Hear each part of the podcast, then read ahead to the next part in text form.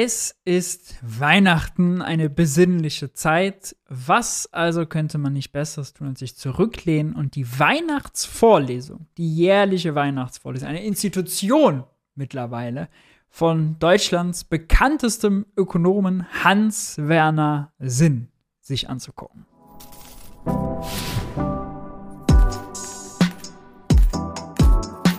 Hi und herzlich willkommen bei Geld für die Welt. Ich bin Maurice und auf diesem Kanal dreht sich alles um die Frage, wie geht progressive Wirtschaftspolitik? Aus dem Grund schauen wir uns heute die Weihnachtsvorlesung von Hans-Werner Sinn an. Er hat zwei Teile. Erster Teil ist zum Thema Stagflation, also stagnierende Wirtschaft plus Inflation. Der zweite Teil ist zum Thema Energie. Wir konzentrieren uns auf Teil 1. Bevor wir aber dazu kommen, lasst mich noch auf mein neues Buch der neue Wirtschaftskrieg hinweisen.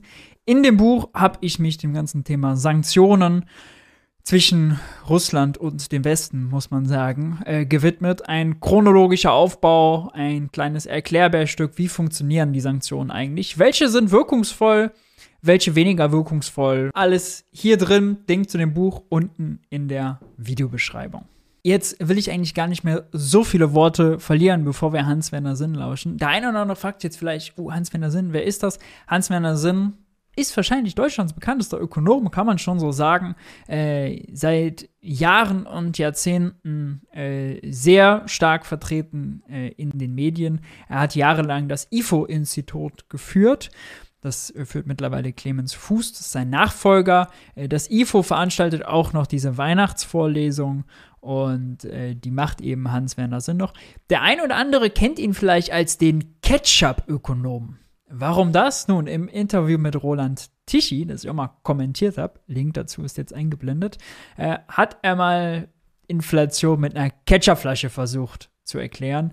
Hier nochmal der Reminder. Und jetzt probieren wir es aus. Also man macht es ja auf und es kommt eigentlich nichts. Also Inflation ist, kommt nichts. Ja, bei mir auch nicht. Ja, und dann schüttelt man. Ui. Und dann ja. wird es ein bisschen viel. Das ist der Inflationseffekt. Bei mir Erst, kommt jetzt immer noch nichts. Sie müssen mehr schütteln. Die Inflation hat Vorlaufzeit. Bei Ihnen ist es erst in den Erzeugerpreisen. Oh, jetzt und jetzt kommen einmal, die Erzeugerpreise ja. Ja, ja, ja, auf den. genau. Also, Tolles Experiment. Also Tolles Experiment. Wir haben alle ganz, ganz viel gelernt. Mit dem kleinen Stimmungsaufheller gehen wir gleich rein ins Video. Bundeszusammensetzung aus Stagnation und Inflation.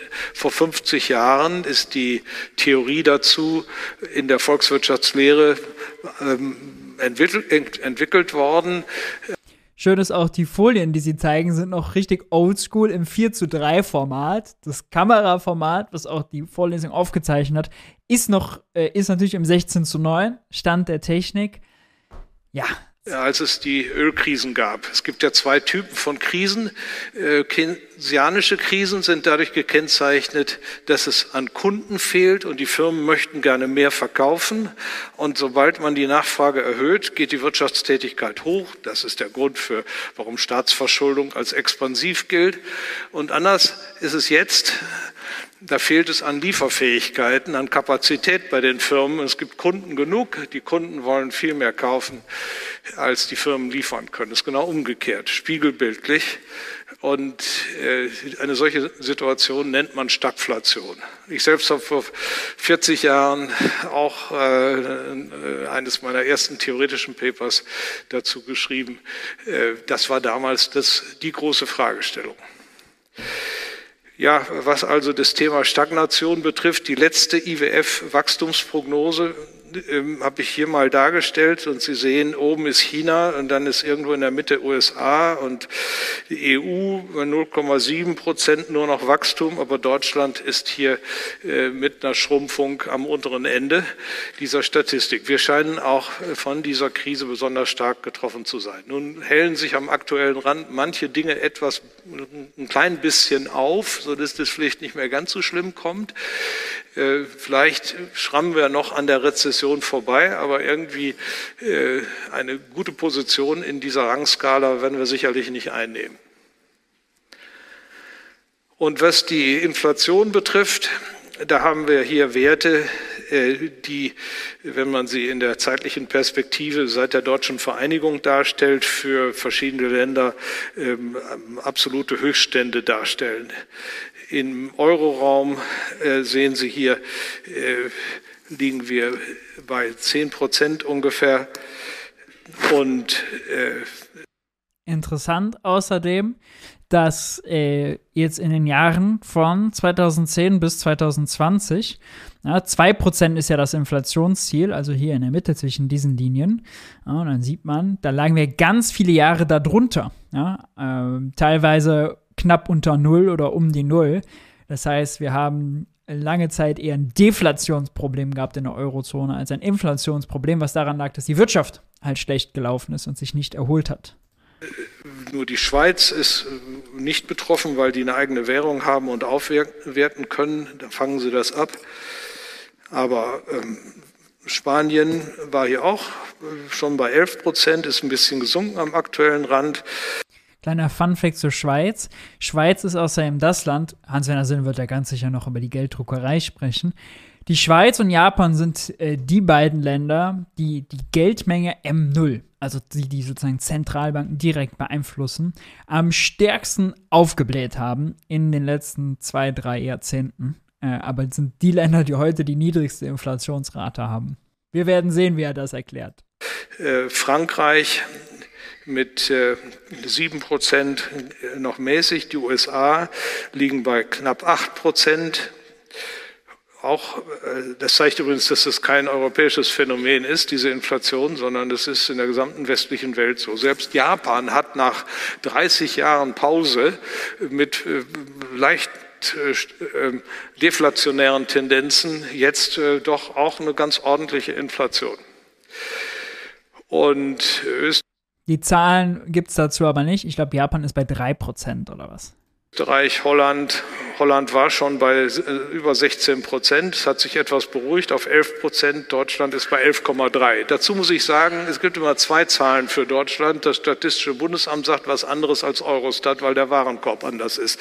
Aber das ist hier die Eurostat-Statistik. Äh, 11,3 Prozent. Also das hätte man vor kurzem für unmöglich gehalten. Da hieß es ja immer, es gibt eine Deflationsgefahr und man muss sich anstrengen, dass man so knapp unter zwei Prozent hochkommt, von, von, von nahe Null auf unter zwei Prozent. Jetzt sind wir bei elf. Und äh, Italien zwölf und die baltischen Länder, die liegen hier schon über 20 Prozent Inflation. Also wir haben tatsächlich eine Inflation in der westlichen Welt und zwar nicht eine trabende, sondern eine galoppierende Inflation. Anders kann man das nicht mehr ausdrücken. Galoppierend. Äh, sagt man normalerweise so im historischen Kontext von so ab 20 Prozent. Mit 10 Prozent ist man noch weiter drüber. Und galoppierende Inflation bedeutete ja, es würde immer sozusagen schneller und schlimmer werden. Äh, wir kommen bestimmt sicher dazu, dass die fehlende Unterscheidung zwischen Inflation als äh, dauerhaft steigendes Preisniveau, als Lohnpreisspirale wird entfacht und dauerhaft steigen die Preise und es gibt keinen Weg mehr zurück.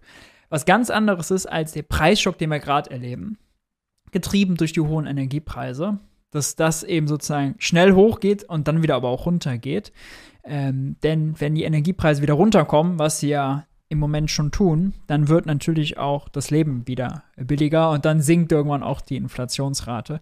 Deswegen ist schon der Begriff galoppierende Inflation irreführend. Aber wir wollen den Tag ja noch, noch deutlicher wird die Besonderheit, ähm, wenn man sich die Inflation der gewerblichen Erzeugerpreise anschaut, und zwar für Deutschland. Denn das Statistische Bundesamt hat hier eine viel längere Reihe als alle anderen europäischen Länder, sodass man da also sehr viel draus sehen kann. Das ist diese Kurve. Das geht von 1950 links am Bildrand bis jetzt zum aktuellen Rand. Im September hatten wir 46 Prozent Inflation bei den Erzeugerpreisen.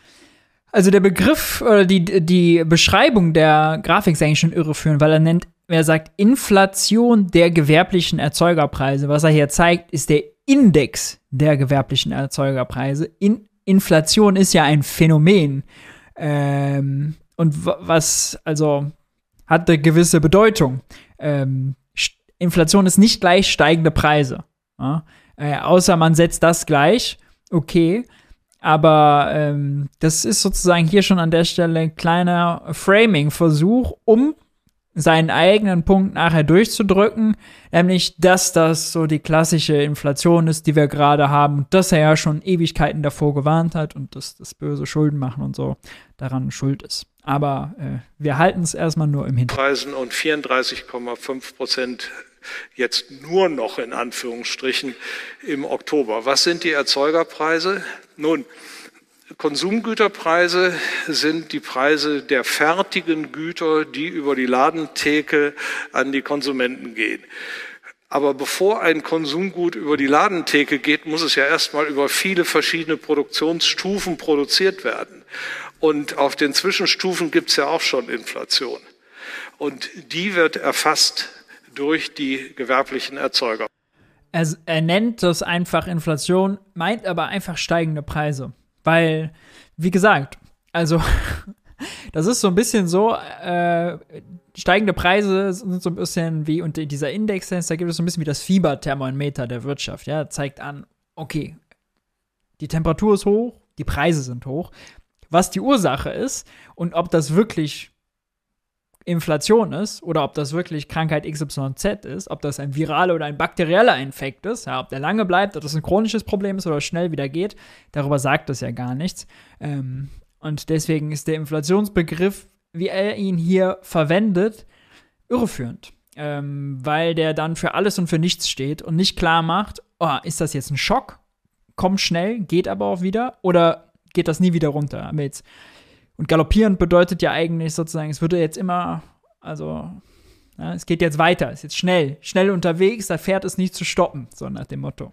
Preise. Das ist also ein vorauseilender Indikator für äh, das, was in der Pipeline an Druck ist, an Inflationsdruck und sich später in den Konsumgüterpreisen zeigt. Beim Statistischen Bundesamt, das habe ich jetzt für mein neues Buch, was ich geschrieben habe, teuer, äh, auch nochmal alles natürlich genau studiert. Äh, auch nochmal im Buch gehe ich darauf ein, wie die Statistiken zu lesen sind und wo die Tücken sind und die toten Winkel der Statistik.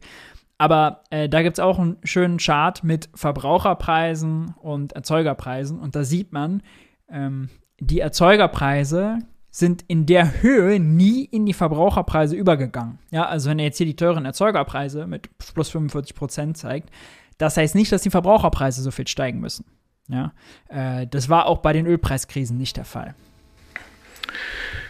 Sie sehen hier, äh, die 45,8 sind bei weitem der höchste Wert, den wir jemals hatten in der Geschichte der Bundesrepublik Deutschland bei weitem. Die Ölpreisschocks in den 70er Jahren äh, verblassen im Vergleich dazu. Die erste Ölkrise 73 hatte uns äh, knapp 15 Prozent Inflation gebracht. Jetzt haben wir dreimal so viel im September gehabt.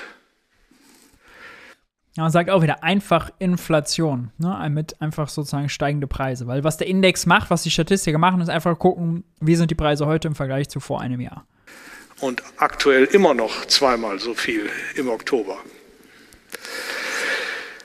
Wir hatten übrigens im Schnitt der 70er Jahre eine äh, Preissteigerungsrate der gewerblichen Erzeugerpreise um, äh, von 5,2 Prozent und bei den Konsumentenpreisen von 5,1. Die beiden Preise haben also offenbar was miteinander zu tun. Und in der Tat kann man sie jetzt regressieren. Hier sehen Sie dann solch eine Punktwolke. In der senkrechten die Verbraucherpreise, in der horizontalen die Erzeugerpreise. Und dann muss man da überlegen, bei welchem Lag ist die größte Korrelation. Das ist bei fünf, vier bis fünf Monaten Verzögerung. Nicht? Und es kommt dann diese Regressionsgrade raus mit einer Steigung von äh, 32 äh, Prozent. Das heißt, in den 35 Prozent Inflation, die wir jetzt noch haben, äh, stecken, äh, wenn man es mit 32 Prozent multipliziert, immer noch 11 Prozent Inflation für Februar, März in der Pipeline. Und vorher, wenn Sie die äh, äh, 46 Prozent reinbauen in diese Formel, dann hätten wir jetzt im Winter ja noch mal höhere Inflationsraten, temporär aber nur, die dann anschließend wieder runtergehen. Wie ich gesagt habe. Also Anfang des Jahres könnten, wenn die statistische Gesetzmäßigkeit der Vergangenheit so in etwa erhalten bleibt, tatsächlich noch höhere Inflationsraten herauskommen. Das ist auch hier verkürzt, denn die äh, Inflationsrate, die bemisst sich ja, wie sind Preise heute im Vergleich zu vor einem Jahr. Und wir haben schon im November, Dezember 21, Januar 22 steigende Energiepreise und Pandemieprobleme gehabt, gebrochene Lieferketten. Da ist also der Vergleichsmaßstab, den wir dann nehmen, schon höher. Das heißt, die Inflationsrate im Vergleich zum Vorjahr, vermessen also zu einem höheren Ausgangswert, könnte niedriger sein. Nur auf sozusagen äh, auf die Rate heute zu gucken und dann zu sagen, was sie morgen ist, ohne darauf zu achten, wie hat sich die Rate in der Vergangenheit entwickelt. Wir haben das muss ja der Vergleichsmaßstab, kann man das überhaupt nicht sagen. Ja? Also da fehlt eine Information, um diese Schlussfolgerung zu ziehen hier.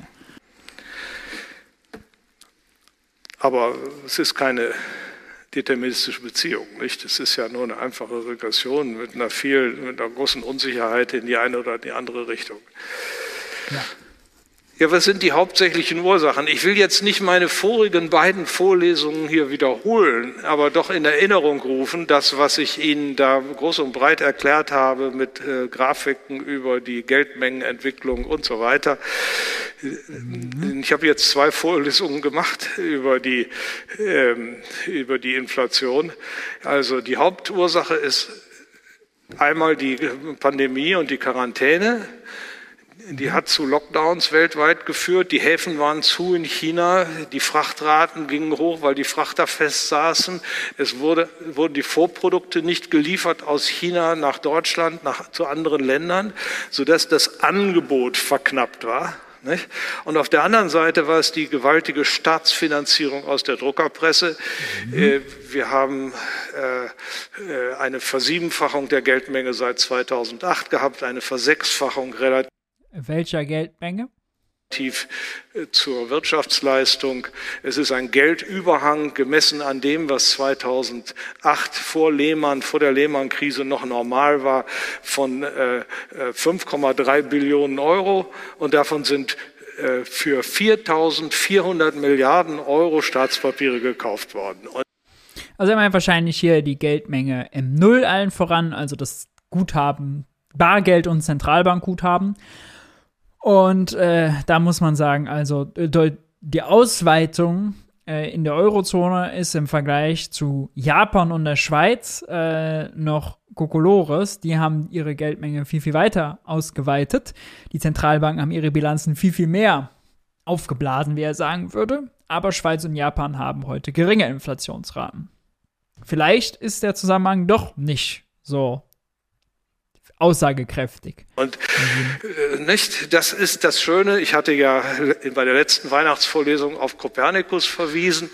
Äh, die Fürsten des Mittelalters haben auch immer Geld gedruckt äh, wie, Heu, also das Geld, das alte Geld eingesammelt, äh, umgeschmolzen, das mit weniger Silber wieder ausgegeben, hatten sie mehr Münzen und konnten ihren Hofstaat finanzieren.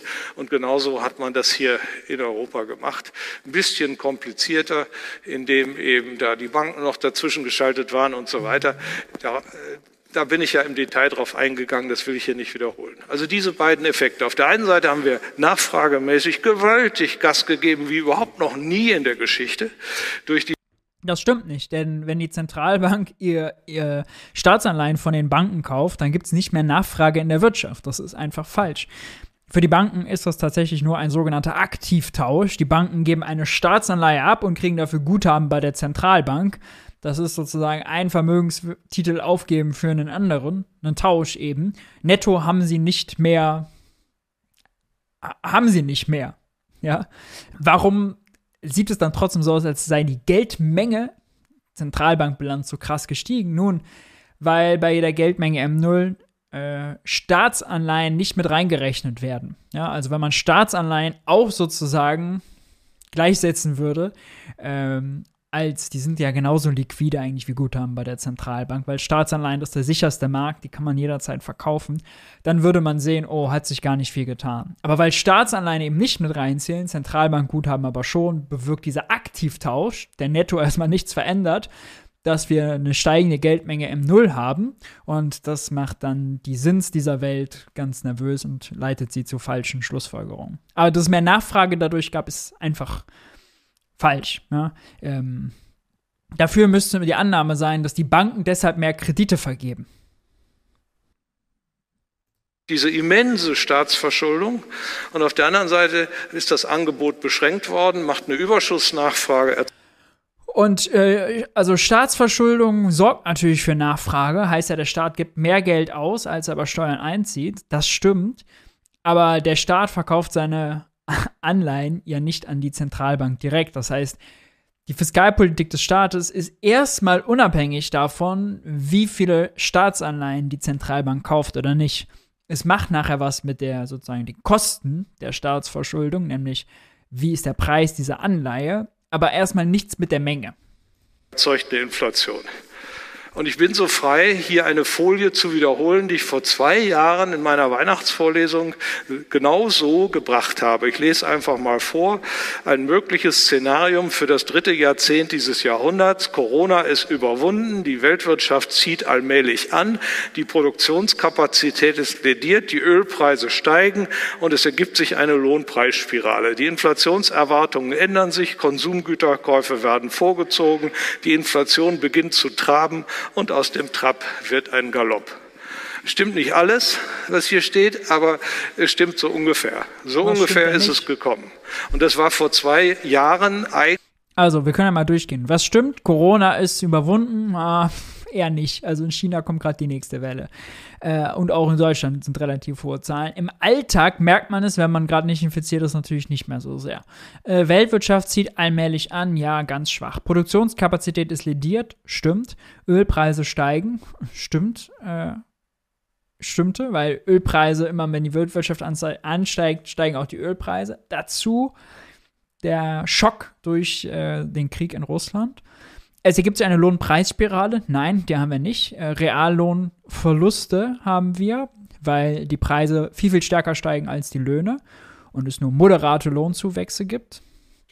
Die Inflationserwartungen ändern sich, eh ein sinnloses Konzept. Konsumgüterkäufe werden vorgezogen. Nein. Äh, Konsumstimmung ist auf Rekordtief. Ähm, die Gesellschaft für Konsumklimaforschung äh, gibt es ja immer wieder aus. Einzelhandelsumsätze leicht rückläufig, real preisbereinigt. Äh, wir reden ja gerade in Deutschland davon, dass aus der Energiekrise eine Nachfragekrise wird, weil die Menschen so viel eben beim Gasversorgung, beim Stromversorgung und so weiter lassen müssen. Deswegen haben sie weniger Geld, um zu Bäcker Lutze in die Innenstadt, zum Friseur, wo auch immer zu gehen und da eben Konsumgüter und Dienstleistungen nachzufragen. Also nein, stimmt nicht. Und es ist auch falsch, dass Unternehmen Käufe vorziehen. Und das ist sozusagen Teil dieser Theorie der Inflationserwartung. Völlig Banane. Da wird angenommen, der, wir sind ja alle rationale Konsumenten, alle Homo economicus. Und äh, wir sind sozusagen so clever, dass wenn wir wissen, ah, in Zukunft wird es teurer, dann kaufen wir heute zu den günstigeren Preisen. Das kann aber nur äh, machen, wer sich das erstens leisten kann und zweitens, blendet das, das den Faktor Unsicherheit komplett aus. Unternehmen sind gerade wie Konsumenten äh, in der Lage, dass sie Investitionen und auch eben normale Ausgaben zurückstellen. Ja, war zuletzt die Meldung, Unternehmen haben äh, 50 Milliarden Euro zusätzlich neu gespart an Barmitteln, weil sie eben nicht investieren, wenn sie nicht wissen, oh, rechnet sich das, wird die Wirtschaft stabil laufen. Ja, ist sozusagen im Prinzip Vorsicht, dann lassen sie das sein. Die Inflation beginnt zu traben und aus dem Trab wird ein Galopp. Nun ja. Eigentlich nach der Theorie, die wir hatten, vollkommen klar, ja, dass es so kommen konnte und dass da eine hohe Wahrscheinlichkeit besteht. Und vor einem Jahr war es nicht nur klar, da waren die Beweise schon empirisch da. Und jetzt erst ist es ein Thema ne, in der Öffentlichkeit und in den Medien. Komisch, der russische Krieg wurde noch nicht als Grund Nun, aufgeführt das Streichholz der Pandemie wird sich ja hoffentlich jetzt, äh, wird ja hoffentlich erlöschen. Ist dann die Inflation vorbei? Das glaube ich nicht. Denn das ist wie beim Feuer. Wenn Sie da irgendwas anzünden, der Zunder brennt weiter, auch wenn das Streichholz schon lange aus ist. Es gibt Selbstverstärkungseffekte. Äh, die Güterhorte, die ich damals vermutete bei den Konsumenten, die sehen wir gar nicht bei den Konsumenten. Da habe ich mich, glaube ich, ein bisschen getäuscht. Aber wir sehen sie bei den Firmen. Das IFO-Institut hat ja hier eine Umfrage und berichtet, dass 68 Prozent der Firmen des verarbeitenden Gewerbes tatsächlich klagen ähm, äh, über die Inflation und sehr, selber Vorsorge treffen, indem sie ähm, ihre Läger vermehren. Sie, die Firmen haben also die bleiben auf dem Zeug sitzen. Die, vermehr, die, die vermehren nicht ihre Läger, die bleiben auf dem Zeug sitzen. Kauft an Vorprodukten, was sie nur kriegen konnten, um liefern. Und das stimmt natürlich. Also äh, da sind Firmen jetzt dabei, weil eben es diverse Knappheiten gibt, dass sie eben da Käufe sozusagen, dass sie größere Mengen kaufen, um sicher zu sein, dass wenn dann mal wieder eine Lieferung von also Holzpaletten waren zwischenzeitlich mal knapp, äh, von Halbleitern, was auch immer kommt, dass sie da genug haben. Ja, also das kann natürlich schon sein, dass sie höhere Lagerhaltung haben, aber das ist aus der Knappheit geboren, nicht daraus, dass jetzt äh, sozusagen sie der Inflation in dem Maße vorgreifen. Verfähigt zu bleiben gegenüber ihren Kunden. Das heißt, alle haben sie ihre Läger bis zum obersten Rand gefüllt mit Vorprodukten und dadurch die Verknappung, die sowieso schon da war, noch verstärkt. So ein Selbstverstärkungseffekt. Bei den Konsumenten ist das noch nicht, die haben das noch gar nicht so ganz richtig gemerkt, das kommt aber vielleicht noch und bei höheren Inflationsraten ist es sicher dann auch bei Konsumgüterkäufen, so langlebige Konsum. Er geht also davon aus, dass wir noch mehr als 10% Inflationsrate sehen werden. Steile These. Güter, Autos, Kühlschränke und so weiter. Aber da sind wir noch nicht. Kommen wir vielleicht ja auch nicht hin. Dann die Lohnpreisspirale, von der ich da äh, sprach vor zwei Jahren. Die sehen wir aber schon ganz klar. Der IG Metallabschluss liegt bei 8,5 Prozent. Die Verdi. Jetzt ist die Frage, ob er gleich dazu sagt, auch über wie viele Jahre. Forderung liegt bei 10,5 Prozent. In der Ölkrise vor 50 Jahren hatte Klunker 15 Prozent gefordert und 11 gekriegt. Sind wir noch nicht ganz. Aber in der Tendenz ist es wieder so wie damals. Ja, also hier sieht man eben, wes Geisteskind er ist. Ähm, immer, schön, immer schön den Arbeitgebern das Wort reden. Also, der IG Metallabschluss läuft über zwei Jahre. Man muss ihn also erstmal schon mal durch zwei teilen. Und man muss berücksichtigen, dass die während der Corona-Krise äh, da quasi Nullrunden gefahren haben. Ja, also das müssen sie erstmal aufholen. Das bedeutet so im Schnitt 4% pro Jahr bei 2% Zieleinflationsrate, also nur 2% darüber. Wir haben 10% Inflationsrate. Also das damit zu erklären zu wollen, ist Quatsch. Verdi ist nur eine Forderung, ja. Und damals in der Ölpreiskrise waren die, ähm, waren die 15%, die er hier genannt hatte, für ein Jahr. Ja, also 15 auf ein Jahr, 8,5 auf zwei macht halt einen krassen Unterschied. Bei der konzertierten Aktion, die Olaf Scholz eingeberufen hat, wo dann Arbeitgeberverbände, Gewerkschaftsverbände da waren, der Rainer Dulger, Arbeitgeberpräsident, unisono mit Olaf Scholz und mit Jasmin Fahimi, äh, Präsidentin vom DGB, Deutschen Gewerkschaftsbund, unisono gesagt, nein, wir sehen noch keine Lohnpreisspirale. Ne? Aber Hans-Werner Sinn sieht sie, weil er sie sehen will. Das ist der einfache Grund. Dann perspektivisch haben wir einen äh, Zusatz. Das nicht dazu zu schreiben, ist wirklich ein Witz. Also, das ist, ja, das ist so billig.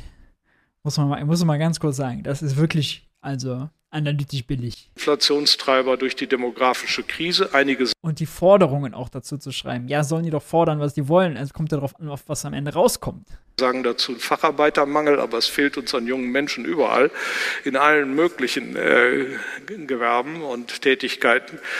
Ähm, sodass also das Angebot von daher auch verknappt wird. Also weiterhin äh, eine, eine stagflationäre auch das Arbeitskräfteangebot ist nicht pauschal knapp. Ja, in einigen Branchen, Fachkräfte ist ein Problem, aber wir haben keinen allgemeinen Arbeitskräftemangel. Wir haben 1,8 Millionen offene Stellen. Davon sind 1,4 Millionen äh, ausgeschrieben zur sofortigen Besetzung. 1,4 Millionen. Also wir haben 2,5 Millionen Menschen, die sind arbeitslos. Gemeldet offiziell, dann eine Million, die waren zum Tag der Erhebung krank, in Umschulung oder über 58, suchen aber auch einen Job, sind schon mal 3,5 und dann gibt es 1,1 Millionen Menschen, die halt unfreiwillig in Teilzeit sind, die angeben, dass sie gern Vollzeit arbeiten würden. Da sind wir schon bei 4,6 Millionen Menschen auf 1,4 Millionen offene Stellen. dann haben wir noch nicht über die gesprochen, die Teilzeit arbeiten, weil äh, sie zum Beispiel keinen Kita-Platz oder so finden. Ja, auch da gibt es nochmal eine ganze Menge ähm, oder weil sie selbst ihre An Angehörigen pflegen wollen oder müssen, je nachdem, ja, weil es zu teuer ist, auch das Angebot fehlt, sowas. So, da, das müssen wir alles noch mit reinrechnen. Da kommen wir immer auf mehrere Arbeitssuchende auf eine offene Stelle. Angebotsverknappung, die angesichts ist ja sonst so ein Statistikmensch, aber die lässt er irgendwie weg, die Statistiken. Ja, sehr selektiv, der Kollege. der immer noch riesigen Staatsverschuldung inflationär ist. Warum ist eine Staatsverschuldung inflationär, wenn das ja. Angebot nicht mitkommt? Der Staat kann sich ja finanzieren über Steuern und Ausgaben äh, bezahlen damit oder er kann sich über Verschuldung finanzieren. Wenn er das über Steuern macht, dann nimmt er dem einen Kaufkraft weg und gibt sie dem anderen. Das ist plus minus null. Es ist nicht inflationär. Das ist auch falsch. Wenn man, einem, wenn man einem Reichen Geld wegnimmt und einem Armen gibt, der Reiche hätte es eh gespart oder am Finanzmarkt irgendwo angelegt, der Arme gibt es sofort aus, bei Bäcker Lutze in der Innenstadt, wofür auch immer, im Alltagsbedarf. Das erhöht die Nachfrage und jede Nachfrageerhöhung trägt potenzielle Inflationsrisiko in sich, wenn sie äh, zur Überhitzung der Wirtschaft führt. Also hinter, hinter Vollbeschäftigung sozusagen. Äh, bis dahin vorher nicht, dann ist sie nicht inflationär. Ja. Aber bei Steuern nimmt er ja niemandem was, bei Schulden nimmt er ja niemandem was weg, sondern gibt nur was aus. Das heißt, eine, einer fühlt sich reicher und keiner fühlt sich ärmer. Die Konsumneigung steigt und mhm. die Nachfrage steigt und deswegen äh, kommt ein, äh, bei der Verschuldung ein Inflationsschub zustande. In der keynesianischen Unterbeschäftigung die wir eben nicht haben, wäre das dann auch expansiv für die Wirtschaftstätigkeit, Multiplikatorprozesse und so weiter. Aber davon sind wir heute meilenweit entfernt. Heute ist das alles inflationär. Mhm. Und dann auch äh, Angebotsverknappungen bringt natürlich das Bürgergeld und andere Lohnersatz. Also er sagt, äh, das ist inflationär, weil es keine Arbeitskräfte mehr gibt, weil wir quasi Vollbeschäftigung hätten und kein Angebot mehr mal den Angebotsschock, den er beschreibt, der betrifft ja bisher, also ausgefallene Produkte während der Pandemie, Lieferketten, gut. Und Energie ist ja bisher auch nicht knapp. Also es droht im Winter knapp zu werden, deswegen gibt es Sparmaßnahmen und deswegen ist es teuer, aber es ist noch nicht knapp. Also das Angebot ist teurer geworden, aber es ist jetzt nicht knapp in dem Sinne. Ja? Das ist das Energieangebot. Leistungen, je großzügiger der Staat die bezahlt, die kein und auch die Corona-bedingte Knappheit ist teilweise überwunden. Also Frachtraten waren teilweise durch die Decke gegangen, weil die Frachter nicht aus den Häfen äh, kamen, weil Lockdown und so weiter. Aber das ist alles runtergekommen wieder, ja. Also die haben sich vervielfacht und mittlerweile ist wieder äh, günstiger geworden. Also da, sind ja teilweise ist das aufgelöst worden. Auch der Halbleitermangel ist weg, der Holzpalettenmangel ist weg. Also na, so ganz schlüssig eine Arbeit aufnehmen, äh, desto geringer ist der Anreiz, eben das zu tun. Nicht? Und dann fehlen die Leute auch. Wir haben zweieinhalb Millionen Arbeitslose in Deutschland. Jetzt fehlen also schon Leute wegen Bürgergeld, weil das das Paradies ist. Deutschland, äh, während wir gleichzeitig einen Mangel an Hilfskräften für alles Mögliche haben. Irgendwie passt das nicht zusammen und das liegt eindeutig natürlich an der Existenz des Sozialstaats mit seinen Lohnersatzleistungen. Das ist auch ein krasser Satz, ja. Also wir haben, er gibt jetzt hier zu, es gibt eigentlich mehr Arbeitslose als offene Stellen. Auch wenn er da die falsche Zahlen nennt, weil 2,5 sind nun die offiziellen. Teilzeit rausgerechnet äh, und sozusagen Unterbeschäftigung rausgerechnet. Egal, gestehen wir ihm zu. Aber er sagt, die Menschen würden keinen Job nehmen, auch keine Hilfsjobs nehmen, weil der Sozialstaat so auskömmlich ist. Ja? Äh, andersrum, dass sozusagen äh, es trotzdem zu wenig Jobs gibt äh, und dass die Jobs scheiße bezahlt sind, schlecht bezahlt sind, käme ihm natürlich nicht in den Sinn. Nur der Sozialstaat ist zu auskömmlich, die. Da habe ich früher, vor 20 Jahren, viel drüber resoniert. Ich will das hier nicht wiederholen bei den Schröderschen Reformen und so weiter. Und dann Agenda 2010 war großer Fan davon. Haben wir eine dauerhafte Energieknappheit wegen des Krieges jetzt, die, der noch Auswirkungen haben wird, hoffentlich nicht für ewig, aber für einige Jahre. Und dann natürlich die grüne Energiewende. Äh, die Energie wird uns sehr knapp und das ist ein Thema, was ich nachher noch intensiver äh, beschreibe. Das alles spricht für ein fortgesetztes stagflationäres Szenarium in diesem Jahrzehnt und darüber hinaus. In den Medien wird der Eindruck ermittelt, vermittelt, die Inflation sei die Folge des Krieges. Überhaupt kam das Thema medial erst dann hoch. Ja? Vorher hat keiner über die Inflation geredet, obwohl die Zahlen alle am Tisch lagen. Aha. Äh, das ist aber nicht so. Also das stimmt nicht, diese These. Das sehen wir folgendermaßen. Wenn wir hier nochmal uns die äh, Kurve der gewerblichen Erzeugerpreise anschauen von vorhin, vor einem Jahr, im Dezember letzten Jahres, waren wir hier bei 24,2 Prozent. Und Sie sehen, äh, das ist bereits damals der historische Höchststand gewesen, der höher als je zuvor in der Geschichte der Bundesrepublik Deutschland. Da, haben wir auch da war vom Krieg ja noch nicht die Rede. Aber also der Krieg kann gewisse Verstärkungseffekte natürlich erklären, aber nicht das äh, besondere Phänomen der Inflation an sich. Angebotsprobleme. Erst durch die Pandemie, dann durch den Krieg. So, das Leben ist so einfach. Als ich die äh, Weihnachtsvorlesung hielt, letztes Jahr hatten wir erst die Oktoberzahlen. Da waren wir ungefähr bei, bei, bei 20 Prozent oder wir waren aber schon höher als beim ersten Ölpreisschock vor 50 Jahren, was ich letztes Jahr vorgetragen habe. Das ist aber nur im Internet verfügbar. Wer es nachschauen will, also die Vorlesungen sind ja alle in YouTube äh, äh, runterladbar.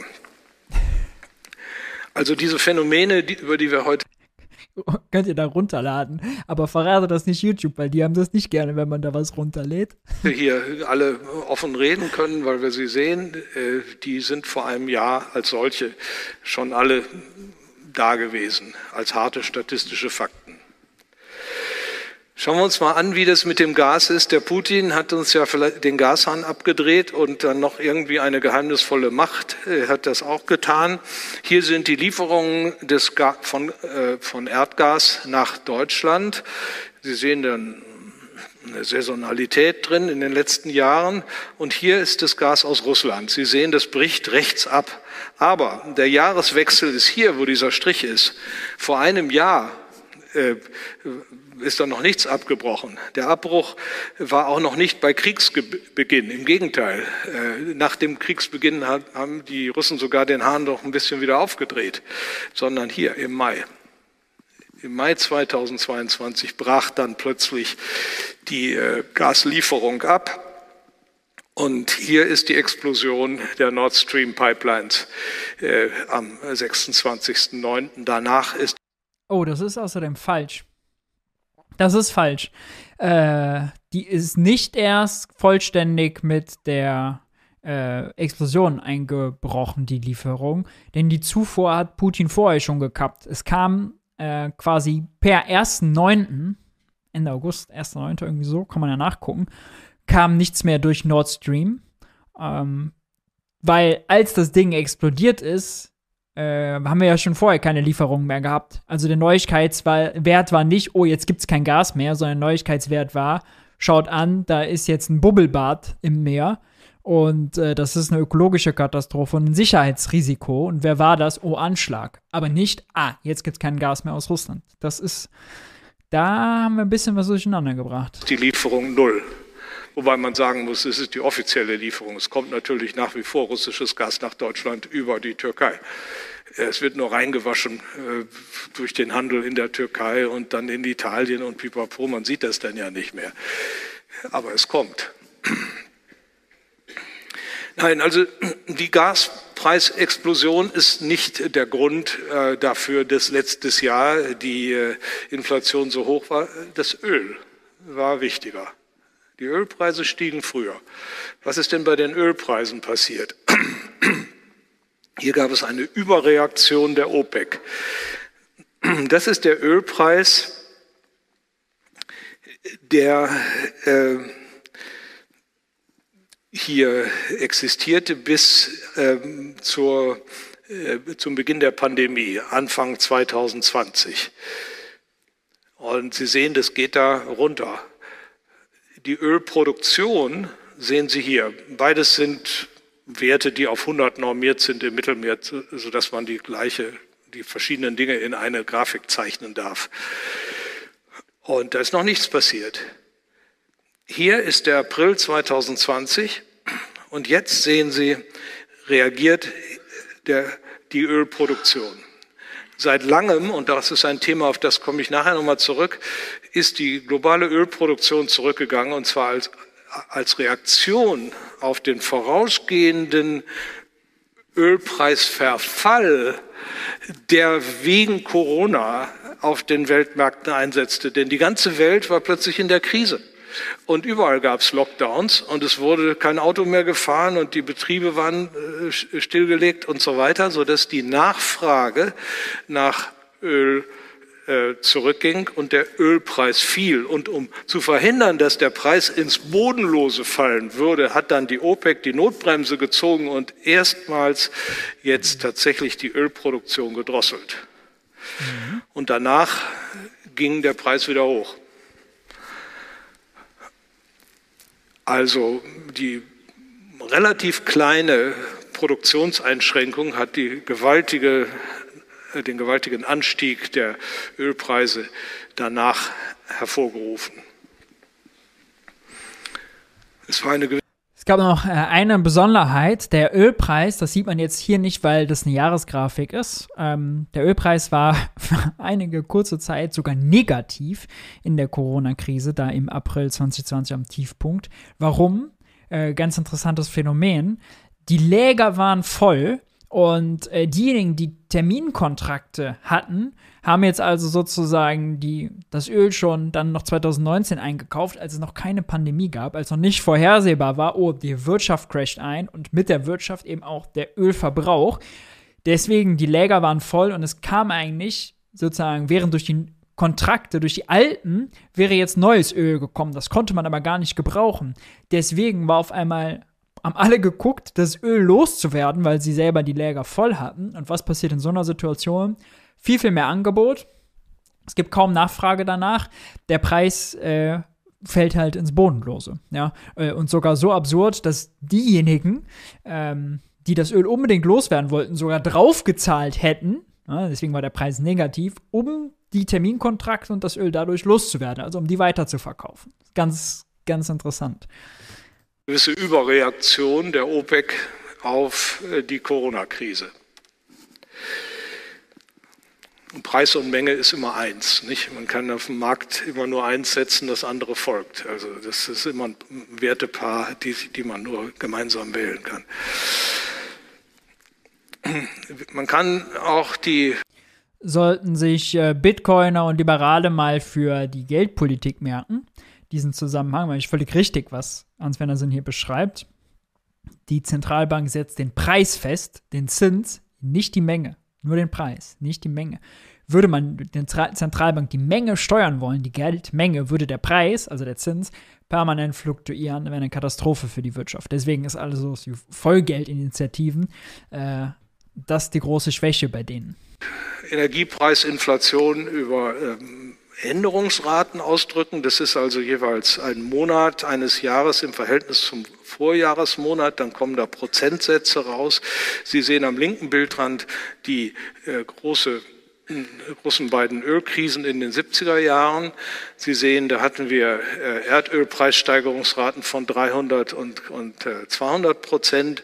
Und am rechten Bildrand sehen Sie, dass wir jetzt in der Spitze Werte hatten, wie bei der zweiten Ölkrise, auch mit knapp 200 Prozent Inflation.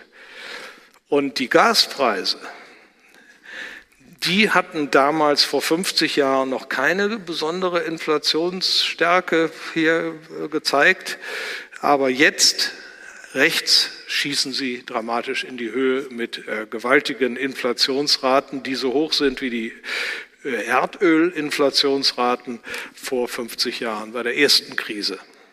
Wenn wir diesen Teil des Bildes mal vergrößern und hier den Jahreswechsel 2022 einzeichnen, dann sehen wir, was hier passiert ist. Die Ölinflation gab es schon letztes Jahr.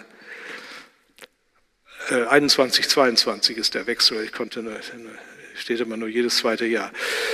Und äh, die Gaspreise schossen dieses Jahr hoch. Deswegen ist die Inflation dieses Jahres tatsächlich auch maßgeblich durch die äh, Gaspreissteigerung erklärt. Aber das sind sozusagen Add-ons, nicht? Das ist Und das hat nichts mit dem Krieg zu tun?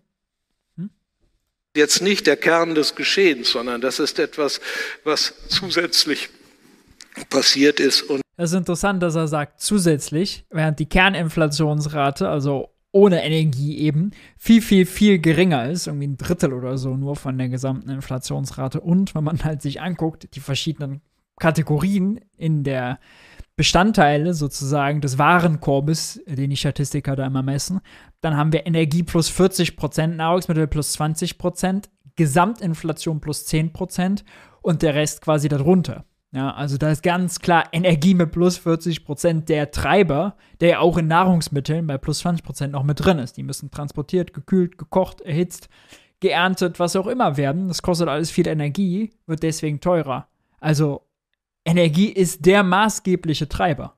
Alles andere wäre ja Unsinn zu behaupten, schon anhand der blanken die schon vorhandene starke Inflation vergrößert hat. Die Hauptsache war Lockdown plus äh, staatlicher Schuldenwahn. Nee. Vor- Erleichtert Warum braucht es eine Pandemie und Lockdowns, um den staatlichen, damit der staatliche Schuldenwahn so schlimm wird? durch die Gelddruckerei des, äh, der Zentralbanksysteme. In Europa besonders, aber auch in Amerika oder in England oder in anderen Ländern. Die hatten sich irgendwie alle abgesprochen. Die treffen sich ja auch regelmäßig und machen irgendwie eine ähnliche Politik. Äh, Frau Lagarde, die Präsidentin der EZB, hat auf ihrer Pressekonferenz im Oktober gesagt, der Anstieg der Energiepreise würde 41 Prozent der Inflation der Konsumentenpreise erklären in der Eurozone. Das ist eine plausible Aussage. Nicht? Also 60 Prozent kommen von was anders, kamen dann von was anderem und äh, 40 Prozent ungefähr kamen über die Energiepreise. Also die Energiepreise sind schon wichtig, aber ein Teil der Energiepreisentwicklung ist Wahrscheinlich die, meint sie die puren Energiepreise. Und Energie ist aber dann wiederum ja auch überall drin. Na, also auch wenn dann der Haarschnitt teurer wird und wenn dann die Autoreparatur teurer wird und die Brötchen beim Bäcker Lutze, auch da ist ja dann Energie drin. Also das ist dann höchstwahrscheinlich in dieser Statistik äh, von Christine Lagarde nicht mit dem eingerechnet. auch Corona bedingt durch diese Angebotsverknappung seitens der OPEC.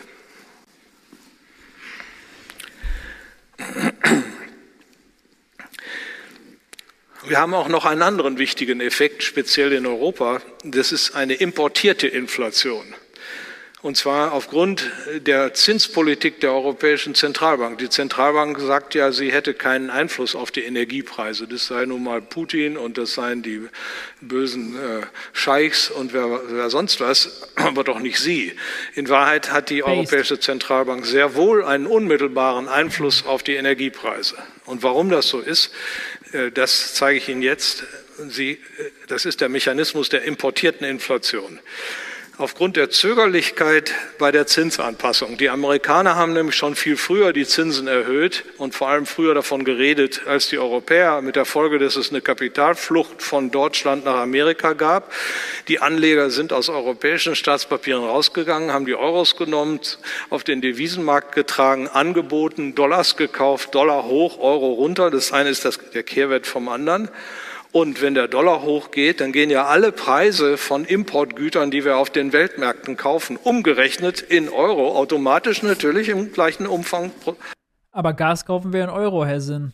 hoch, um den gleichen Prozentsatz. Auch die Energiepreise. Hier sehen Sie die äh, Zentralbankzinsen am kurzen Ende. In den USA sind sie hier auf 4% hochgegangen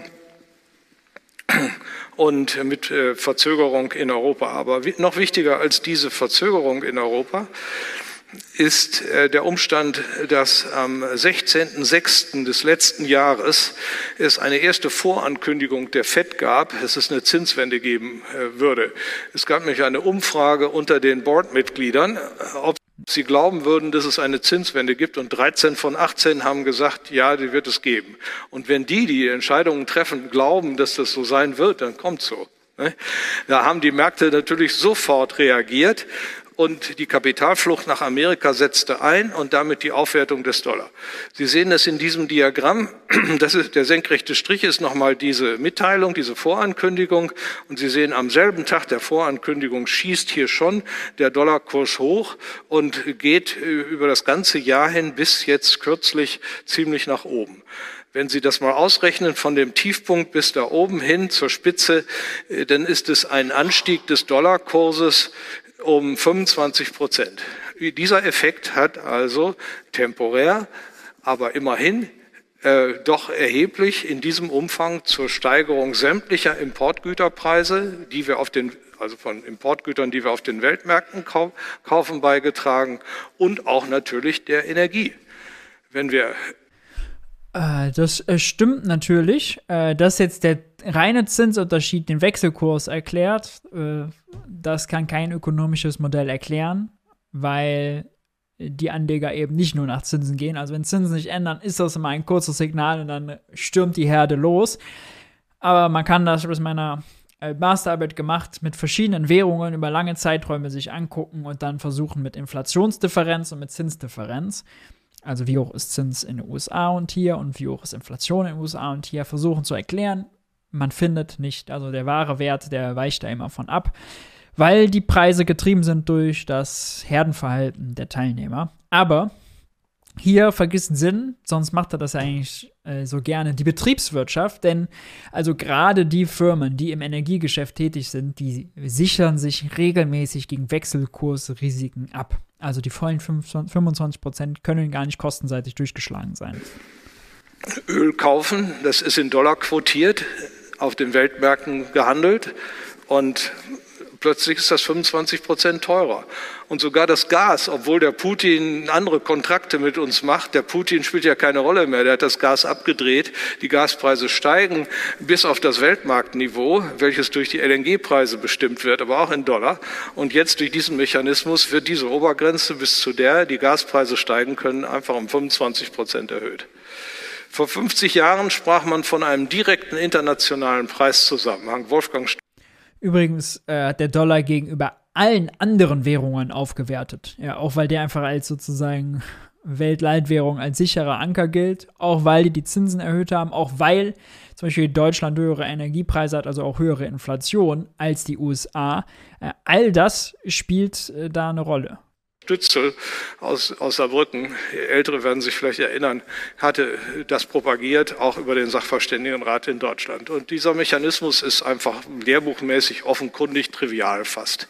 Ich wundere mich nur, dass die EZB bis zum heutigen Tage sich nicht dazu bekannt hat, dass sie mit ihrer Zinspolitik, ihrer Zögerlichkeit im Verhältnis zu weil die EZB kein Kursziel mehr hat äh, für den Euro, ja, weil äh, es ein flexibles Wechselkursregime gibt und weil die EZB auch, also sollte sich jetzt, jetzt mit der mächtigsten Zentralbank der Welt, der USA, einen Zinswettlauf bieten, oder was?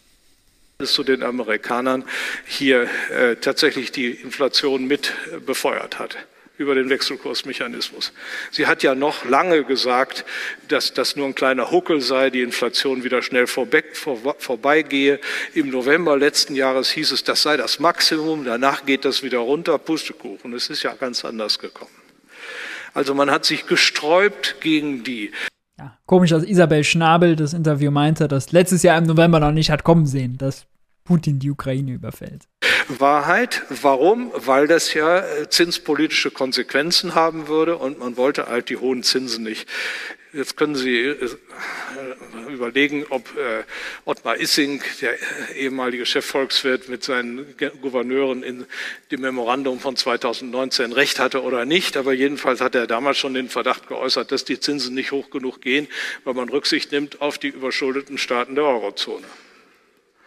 Also letztlich eine Politik, die mit Geldpolitik gar nichts zu tun hat, sondern fiskalischen äh, Rettungscharakter hat oder auch das Leben einfach für die Staaten nur bequemer machen soll. Aber inzwischen haben wir schon die Kehrtwende. Inzwischen äh, hat auch äh, der EZB-Rat eine Kehrtwende vollzogen. Isabel Schnabel und andere Hardliner haben sich da doch durchgesetzt Hardliner. und haben jetzt äh, erreicht, dass Isabel Schnabel, die alte Hardlinerin. Auch die europäischen Zinsen hochgehen, wenngleich äh, der Zinsabstand zu Amerika noch größer geworden ist. Aber man sieht jetzt, dass die Europäer sich nicht mehr ganz verweigern und damit hat eine gewisse Korrektur hier eingesetzt. Vor einem Jahr konnte man, habe ich das auch übrigens erzählt schon, nicht? da hätte, konnte man viel Geld verdienen, wenn man daraufhin investiert hat. Jetzt allerdings ist der Zug abgefahren nicht? und wie weit es jetzt geht, weiß ich nicht. Gut, die kurzfristigen Zinsen steigen, steigen auch die langfristigen. Das ist ja eigentlich für Investitionen und auch für den Staat fast die Hauptsache. Das ist nicht so klar. Das QE-Programm 2015, äh, dieses Megakaufprogramm für die Staatspapiere, wurde eingeführt, um auch die langfristigen Zinsen zu drücken. Aber äh, ich weiß nicht, ob man das rückgängig machen kann. Hier sind die langfristigen Zinsen für Staatspapiere in Deutschland, in Frankreich und so weiter seit den 90er Jahren Sie sehen äh, das hier ganz rechts am Bildrand. Man hier sieht man einen sehr interessanten Zusammenhang, nämlich dass nach Gründung der Eurozone äh, die Renditen auf alle äh, Anleihen europäischer Länder sozusagen äh, zusammengetroffen sind, weil da eigentlich am Kapitalmarkt klar war, okay, es gibt jetzt eine Währung, also sind auch alle Anleihen gleich sicher. Ähm, das ist sozusagen alles eins. Ja? Und dann mit der Finanzkrise 2008 geht das auseinander. Griechenland durch die Decke gegangen, äh, natürlich, aber auch hier Italien, Spanien. Ja? Äh, seitdem sind die nie wieder zusammengekommen, weil man da gemerkt hat, ah, ist doch nicht eins. Ähm, die EZB lässt halt Griechenland auch fallen, wenn äh, es sein muss. Ähm, ja, äh, sehr interessant. Warum ist das ein Problem? wenn die langfristigen Zinsen unterschiedlich sind, nun, die langfristigen Zinsen bestimmen quasi das Zinsniveau in einem Land, denn die sind die Benchmark für alle anderen Zinsen, die es so gibt, für Ersparnisse, für Kredite, was auch immer. Ja?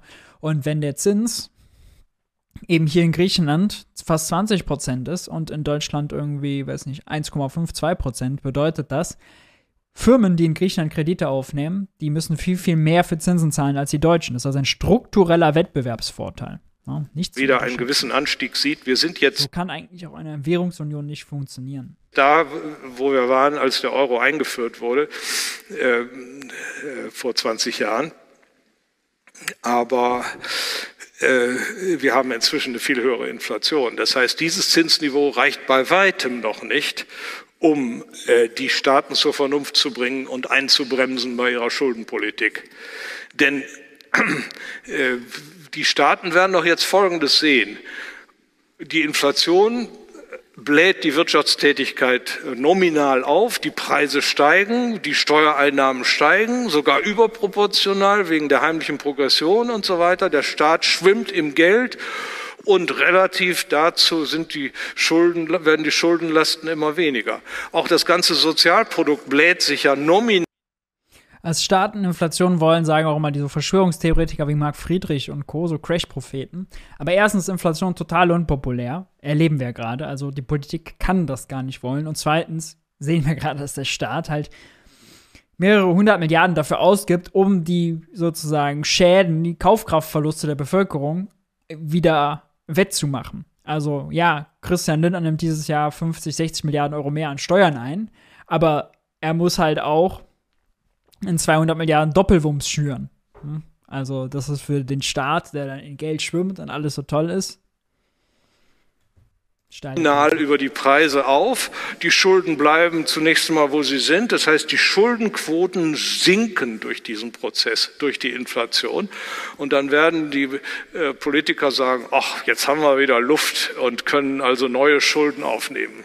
Das heißt, in Wahrheit orientieren sie sich implizit an den Realzinsen, die natürlich, wenn die Zinsen heute so hoch sind wie früher, viel, viel niedriger sind, stark im negativen Bereich bei diesen gewaltigen Inflationsraten, die wir haben. Also die Sache ist überhaupt noch nicht zu Ende, sondern die Schuldenexzesse der Staaten, die kommen erst noch und die, die, die, die setzen sich fort. Ich glaube nicht, dass die ein Ende haben, ganz im Gegenteil. Überhaupt sind die Staaten ja die wichtigsten Akteure. Im Studium habe ich noch gelernt, dass die private Investitionsnachfrage viel reagiert. Ja, tut sie auch. Bau ist äh, unmittelbar reaktiv, aber am meisten reagieren die Staaten selber mit ihren äh, Ausgaben auf äh, die Zinsen. Und das hatte ich schon erwähnt, die Notenbanken des Eurosystems haben seit 2008 für 4,4 Billionen Euro Staatspapiere erworben. Und äh, die werden sie aus politischen Gründen nicht oder nur zum kleinen Teil zurückverkaufen. Denn das müssten sie tun, um die langfristigen Zinsen noch richtig hochzubringen. Nicht? Das hat die EZB jetzt angekündigt, dass sie das machen wird. Also wenn Anleihen auslaufen, dass sie irgendwann nicht mehr alle davon, sozusagen das Geld, was sie dadurch reinbekommen, nicht mehr wieder neu investieren in neue Anleihen.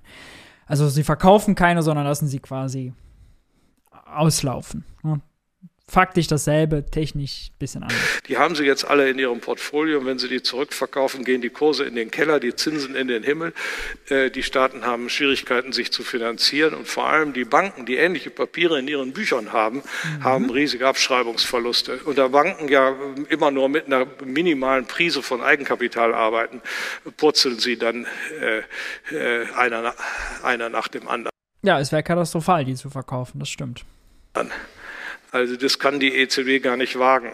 Das ist eine Sackgasse, eine Einbahnstraße besser, was sie da gemacht hat mit ihrem Asset-Kaufprogramm. Es geht nur in die eine Richtung. Die Staatspapiere sind jetzt zum großen Teil bei der Euro ist aber auch nicht schlimm. Hat sie halt die Staatsanleihen in ihrer Bilanz.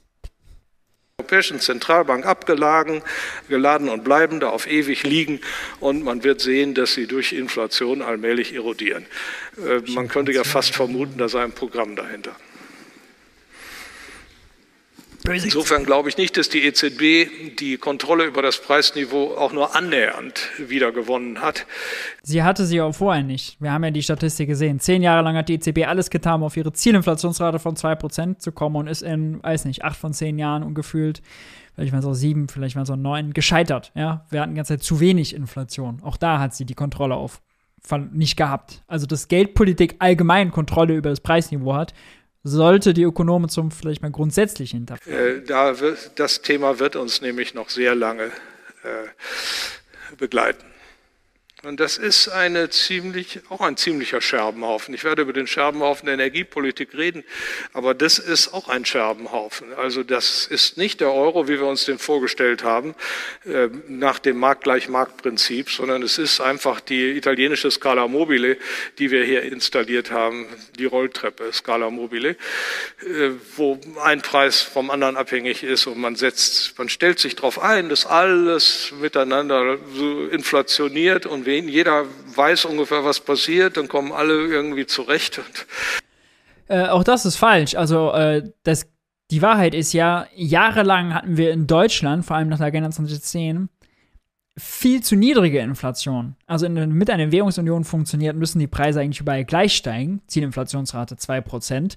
Wir hatten aber, Frankreich war Musterschüler, die haben jedes Jahr 2% erreicht. Griechenland, Italien, die waren da drüber, Deutschland weiter drunter. Was macht das? Nun, die deutschen Produkte werden in Euro gerechnet, weil ja alle, alle Länder Euro haben, im Vergleich zu den französischen und zu den italienischen immer günstiger. Ja, und das hat auf jeden Fall damit zu tun, warum Deutschland so ein krasser Export Weltmeister geworden ist, ja, zu Lasten von Frankreich, Italien und Co. Wir haben die Länder haben wir deindustrialisiert, denen haben wir internationale Marktanteile geraubt damit, ja, weil wir weil dann nach Jahren das deutsche Produkt bei gleicher Qualität 10, 15, 20, 25 Prozent günstiger war als die französischen, als die italienischen. Ja, was macht das? Ja, da hat man natürlich einen krassen Wettbewerbsvorteil. Bei gegebener Qualität, also hat nichts mit Qualitätsunterschieden zu tun. Ja. Wir haben dadurch in Deutschland Arbeitslosigkeit abgebaut, aber die ist woanders entstanden. Also man könnte sagen, wir haben Arbeitslosigkeit exportiert. Es geht auch irgendwie, nicht? Aber nicht so gut, weil wenn da eine hohe Inflation ist, dann äh, geht ja alles Mögliche kaputt. Dann haben Sie keine langfristigen Kreditkontrakte mehr, weil der Gläubiger nicht weiß, was er real zurückkriegt, was der Schuldner nicht weiß, welche reale Last er hat. Äh, das ist gar kein äh, klarer wirtschaftlicher Kontrakt mehr möglich über längere Fristen. Was die Stärke des deutschen Marktes war, dass man über 20 Jahre Festzinskontrakte haben konnte, das würde alles verschwinden wenn wir äh, jetzt in ein inflationäres Regime kommen. Und wenn man keine langfristigen Festzinskontrakte mehr hat, dann kann man auch nicht mehr so leicht langfristige Investitionen finanzieren. Dann geht alles Mögliche kaputt dabei. Italien hat eben nicht gut funktioniert. Es hat halbwegs funktioniert, aber nicht gut. Und das genau wollten wir vermeiden, indem wir stolz uns auf die Brust geklopft haben und sagen, gesagt haben, jetzt haben wir das so zurechtgezimmert rechtlich, dass das nach dem Modell der Bundesbank gemacht wird hier. Davon kann nicht die Rede sein. Deutschland gut, Italien böse. Ja, und neues Öl für das Feuer wird jetzt gerade, wurde jetzt gerade vorbereitet, nämlich in der sogenannten Gaspreisbremse. Man würde ja denken, das ist also das Gegenteil von äh, inflationär, aber es ist doch inflationär. Äh, es ist eigentlich eine Gaspreissubvention, wenn wir ehrlich sind. Äh, der Kauf des Gases wird subventioniert. Es gibt in Zukunft zwei Preise, den Produzentenpreis und den Konsumentenpreis. Der Konsumentenpreis wird nach unten geschoben. Da haben wir also ein gewisses Bremselement, aber der Produzentenpreis nach oben. Die Deutschen kaufen jetzt dank ihrer Subventionen den anderen europäischen Nachbarn all das Gas aus ihren Öfen raus und dass die sich aufregen darüber und äh, total verbittert sind, das können Sie sich vorstellen. Also, also die Deutschen kaufen jetzt mehr Gas als vorher, obwohl das Gas trotz Bremse mehr als zweimal so teuer wird. Ja, weil die Bremse ist ja bei 12 Cent pro Kilowatt eingezogen und nur für 80 Prozent des Verbrauchs. Heißt, äh, 12 Cent ist ungefähr doppelt so viel.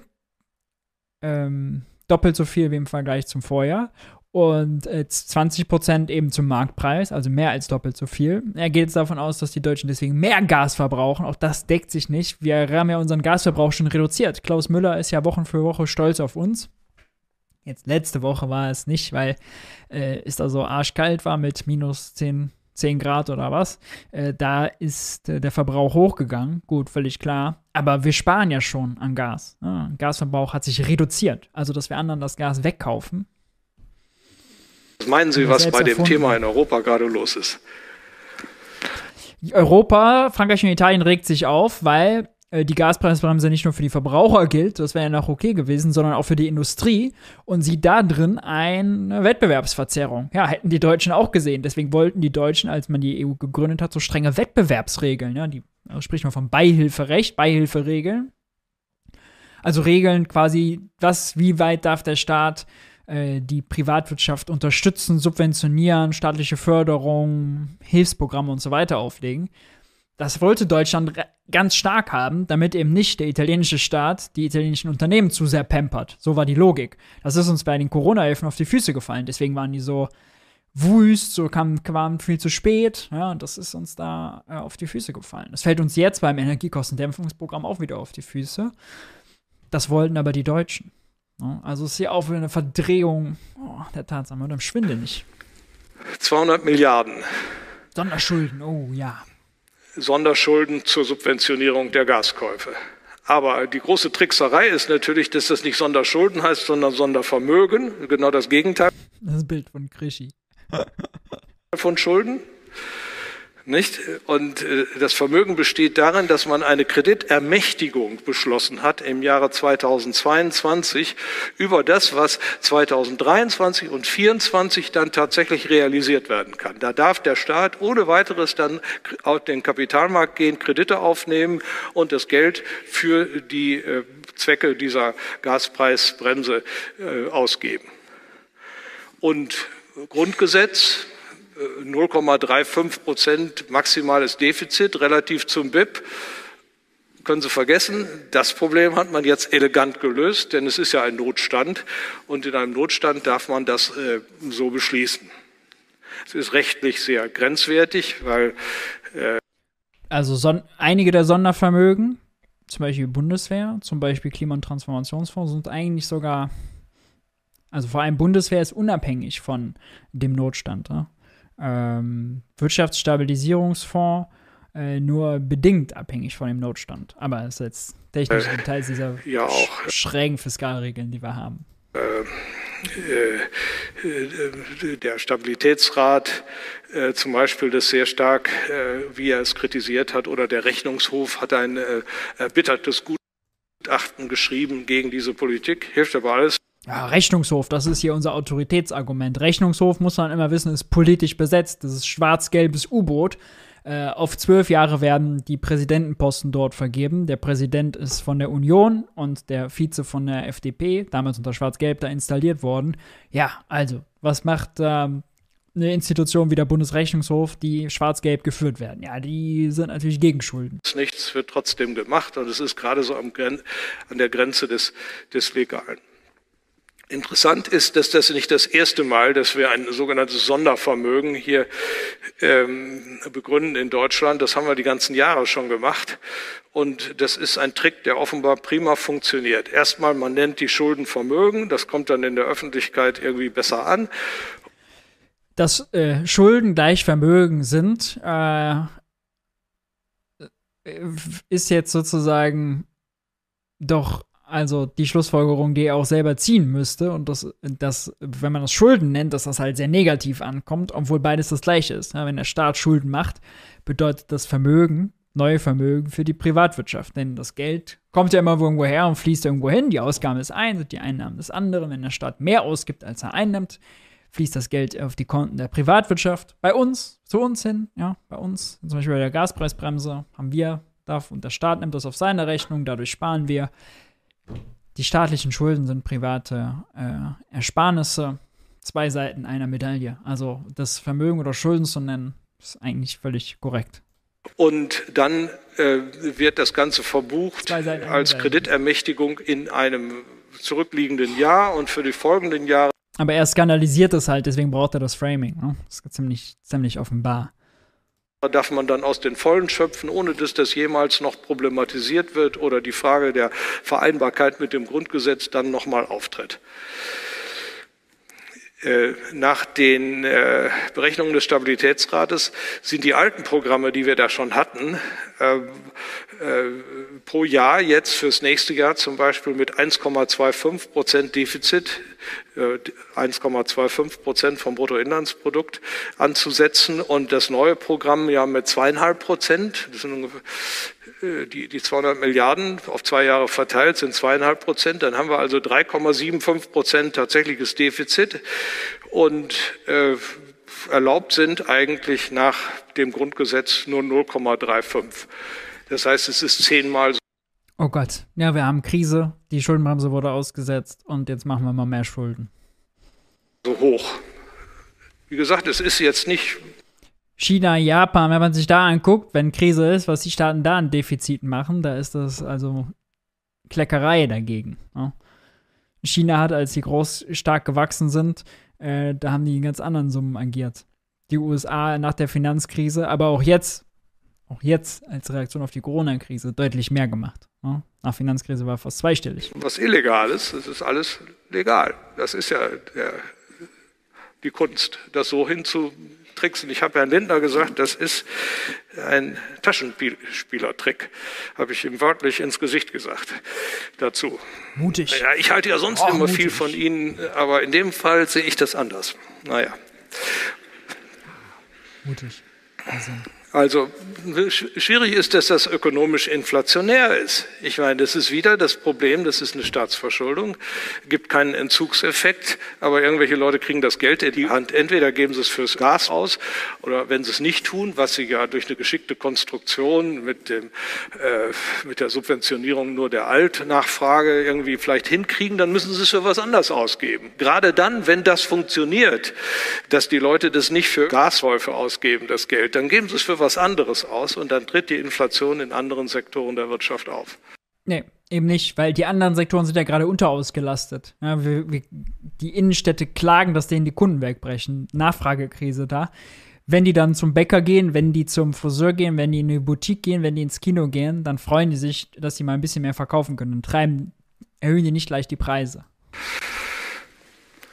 Also das ist mal hier die Liste der ganzen Sondervermögen, die wir seit 2008 hatten. Als ich das erste Mal vor 15 Jahren diese Weihnachtsvorlesung hielt. Der Finanzmarktstabilisierungsfonds 480 Milliarden, Investitions- und Tilgungsfonds, Wirtschaftsstabilisierungsfonds, Sondervermögen Bundeswehr 100 Milliarden, jetzt die Gaspreisbremse 200 Milliarden, sonstige Sondervermögen, die, die Länder machen das ja auch. Ein Land nach dem anderen äh, schließt sich diesem Trick an und äh, äh begründet da irgendwelche Notstände mit irgendwelchen Based. Notständen eine Abweichung von den Sehr Schuldenregeln. Das, das sind doch in der Summe immerhin schon 1,5 Billionen Euro. Nicht? So viel Kredit darf hier aufgenommen werden. Ist noch nicht alles ausgeschöpft, aber kann ausgeschöpft werden, ohne dass das mit dem Grundgesetz kollidiert. Und jetzt kommt ja noch der Corona-Fonds äh, dazu. Das äh, Bundesverfassungsgericht hat den ja gerade durchgewunken, die 750 Milliarden, die inzwischen in, äh, sogar auf über 800 angewachsen sind, weil der Inflationspreisgleitklausel drin war. Und der deutsche Finanzierungsanteil ist halt 24 Prozent. Das macht 177 Milliarden, macht in der Summe 1700 Milliarden Euro ungefähr Große Zahlen, immer gut. Krediten, die hier über diesen Trick mit dem Sondervermögen laufen. Das ist ja fast die Hälfte des Sozialprodukts, des Bruttoinlandsprodukts. Fast die Hälfte. 15, 47. Halt über 15 Jahre und vieles davon noch nicht ausgeschöpft. Doppelwumms noch nicht geflossen, Wirtschaftsstabilisierungsfonds nicht ausgenutzt, also, aber Hauptsache wir haben große Zahlen ersinnt. 70 Prozent Schuldenquote wird allein dadurch begründet, durch diese Trickserei. Das sollte ein Aus das ist analytisch Kindergartenniveau, muss man mal ganz klar so sagen hier, ja. Ausnahmetatbestand für einen riesigen Notfall sein. Aber Sie sehen, die Notfall. Das ist so der Klassiker, den äh, es in der Ökonomik dann so gibt. Man bastelt sich die Story so hin, damit die alte Theorie irgendwie greift. Aber nicht, man guckt an, was irgendwie wirklich passiert ist und äh, versucht, das sich daraus irgendwie, äh, das irgendwie zu erklären. Fälle häufen sich. Das ist also fast schon zur Regel geworden. Und das ist ein Missbrauch offenbar dieser Regel. Das sagt jedenfalls der Bundesrechnungshof. Und alle im Publikum denken sich so, oh, aber große Preise. Oh, Bundesrechnungshof. Ah, der ist aber, das ist aber eine Institution. Aber das ist ja ein Autoritätsargument. Also wenn die das sagen, das ist ja nicht nur Herr Sinn, der das sagt. Herr Professor Dr. Dr. Sinn, ne, sondern, oh, auch der Rechnungshof. Jedenfalls Wahnsinn. der Bundesrechnungshof. Schock. Nur gut. Nun gut. Ich kann nur warnen. Ja, das wissen wir. Ich glaube, damit äh, belassen wir es aber mit dem Inflationsteil. Äh, wir hören uns nochmal schnell seine Weihnachtswünsche an. Ich schließe mit meinem Wunschzettel, denn es ist ja Weihnachten bald. Mhm. Mein Wunschzettel bei der Inflation ist es ein bisschen schwierig. Da kann man viel fordern. Die Frage ist, wo hat man denn halbwegs realistische Chancen? Also ich glaube, wir brauchen eine grundlegende Reform des Eurosystems, um dem Vorrang der Preisstabilität, der ja vorgesehen ist, im Vertragstext auch mehr faktische Kraft zu verleihen. Eine Möglichkeit wäre die anstehende Balkanerweiterung der EU. Das ist ja jetzt, sind ja alles jetzt offizielle Beitrittskandidaten, sechs Länder. Bosnien-Herzegowina, Serbien, äh, Kosovo, Albanien, äh, Nordmazedonien, what have you. Sechs Länder, die sollen dazukommen. So, und bevor die jetzt dazukommen, musste man sich doch noch mal Gedanken machen können über die Struktur des Systems als Bedingung sozusagen, dass man das überhaupt akzeptiert. Und dazu müsste gehören zumindest, dass man die Stimmrechte im EZB-Rat nach der Landesgröße vergibt. Man kann doch nicht äh, Montenegro das gleiche Stimmrecht geben wie, die, wie der Bundesrepublik Deutschland. Das geht so nicht mehr. Das ist unmöglich.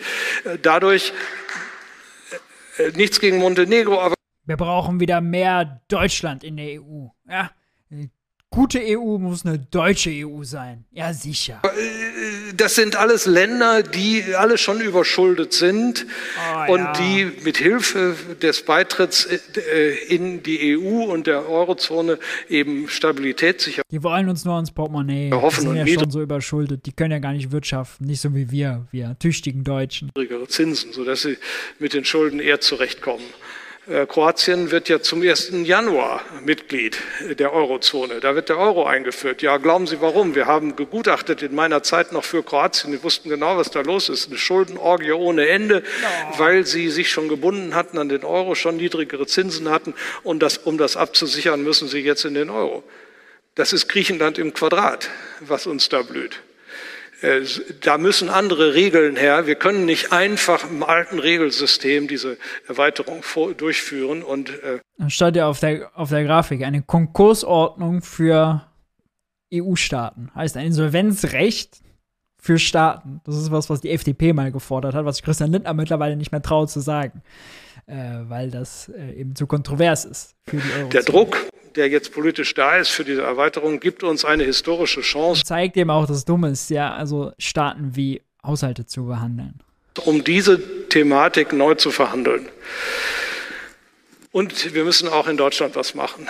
Also ich glaube, wir brauchen eine Grundgesetzänderung, um die deutschen Organe, sei es Bundestag oder auch Verfassungsgericht, zu zwingen, die Verträge ernster zu nehmen. Wenn Sie anschauen, sich die, wie, wie die Gerichte argumentieren, nur wenn europäische Institutionen etwas tun, was offensichtlich vertragsverletzend ist, greift man ein wie beim jetzigen äh, neuen Urteil zu dem 750 Milliarden Programm. Da sind x Punkte, wo es eigentlich kritikwürdig ist, wie da rechtlich argumentiert wird. Aber es ist nicht offensichtlich falsch. Es ist einmal nicht offensichtlich falsch, zweimal, dreimal, viermal, fünfmal nicht offensichtlich falsch und also ist nicht alles offensichtlich falsch und also lässt, winkt man es durch. Das geht doch nicht. Welchen Sinn hat denn die verfassungsrechtliche Kontrolle dieser Verträge, wenn, wenn das Gericht in dieser Weise schwammig argumentiert und sich aus der Verantwortung herauszieht? Da muss eigentlich eine Grundgesetz, äh, äh, Grundrechtsänderung äh, kommen, die das Gericht zwingt, hier deutlicher und klarer äh, äh, Urteile im Sinne der abgeschlossenen Verträge Rechte müssen endlich mal eingehalten werden. Zu fällen. Und die Neuorientierung der Energiepolitik. Also, mhm.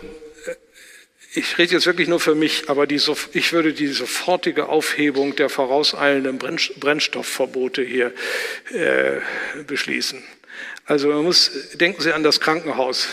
Brennstoffverbote sind ja alle in die Zukunft gerichtet. Also das ist ja jetzt genau das Marktsignal, damit die Firmen sich darauf einstellen können.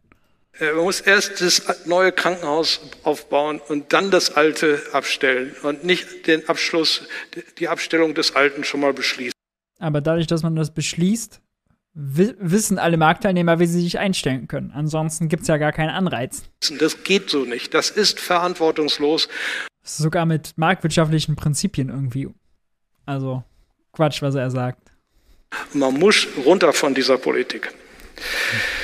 Die Wiedereinstellung äh, und den, äh, oder ah, der Wiedereinstieg in die Atomkraft, das brauchen wir sicherlich. Äh, die alten Meiler müssen anbleiben. Ich glaube, wir müssen auch forschen über neue. Es gibt bessere mit weniger Abfall. Alles ist in der Pipeline. Überall in der Welt wird geforscht, nur in Deutschland nicht. Fracking ist ein Thema. 14 Jahre würde uns das helfen, Russland Gas zu ersetzen. Erdgaspipelines in andere Länder, neue Erdgasspeicher wir brauchen keine Placebo-Politik mit diesen 200 Milliarden, damit keiner so richtig merkt, was hier los ist, sondern wir brauchen eine Angebotspolitik, die wirklich dafür sorgt, dass neue Energie zur Verfügung steht. Schließt sich ja gar nicht aus. Äh, sie klingt jetzt nicht sehr nach Zukunft, was er, was er da aufgeschrieben hat. Aber der, die Gaspreisbremse ist ja keine Angebotspolitik. Also da geht es ja darum, das Fieber zu senken. Also ein Fiebersenker, wenn man so will. Äh, um die, die Kaufkraft bei den Leuten zu halten, damit Menschen mit kleinem Einkommen nicht untergehen. Ja, den finanziellen Überlebenskampf nicht verlieren. Darum geht's. Das erkauft ein bisschen Zeit. Angebotspolitik macht die Regierung, ohne jetzt zu seinen Schutz nehmen zu wollen, natürlich auch. Baut LNG-Terminals. Äh, es gibt jetzt das, äh, es gibt äh, viele Maßnahmen, sowohl von EU-Ebene als auch bei der Ampel, um jetzt bei Erneuerbaren das schneller äh, auszubauen. Es gibt sehr, sehr krasse Ziele, ja, die jetzt sozusagen, äh, was, den, was den Ausbau von Wind, von Solar- und äh, Windkraft angeht. Also das soll jetzt steil berg, bergauf gehen. Ob die das schaffen, mal sehen. Aber äh, so, das ist ja, das ist, muss man voneinander unterscheiden. Die, Brem die Bremse macht natürlich nichts mit dem Angebot. Das ist der falsche Vergleich. Und der Unilateralismus bei international gehandelten Brennstoffen, der geht eben auch nicht. Das führt zu nichts. Wir subventionieren ja nicht, wir, äh, wir helfen ja nicht den armen Afrikanern, deren Erde verglüht durch den Klimawandel, indem wir da äh, auf die Verbrenner verzichten, sondern wir subventionieren die Chinesen, indem sie eben das Erdöl noch viel billiger kriegen und einen noch äh, intensiveren, CO2-intensiven Aufschwung finanzieren können und all den anderen. Das ist doch keine äh, vernünftige Politik, so geht es nicht. Und letztlich müssen wir aktiv unsere ganze Kraft einsetzen, um einen weltweiten Klimaclub mit einem Emissionshandel äh, zu schaffen, inklusive China und Indien. Aber wie das aussieht, die Klimakonferenzen sind eben Schadenersatzkonferenzen und nicht mehr auf die Überwindung einer kollektiven Externalität gerichtet. Äh, das muss auch geändert werden. Hier müsste die europäische Politik ihr Hauptaugenmerk äh, auf dieses Thema legen. Ja, damit bin ich am Ende.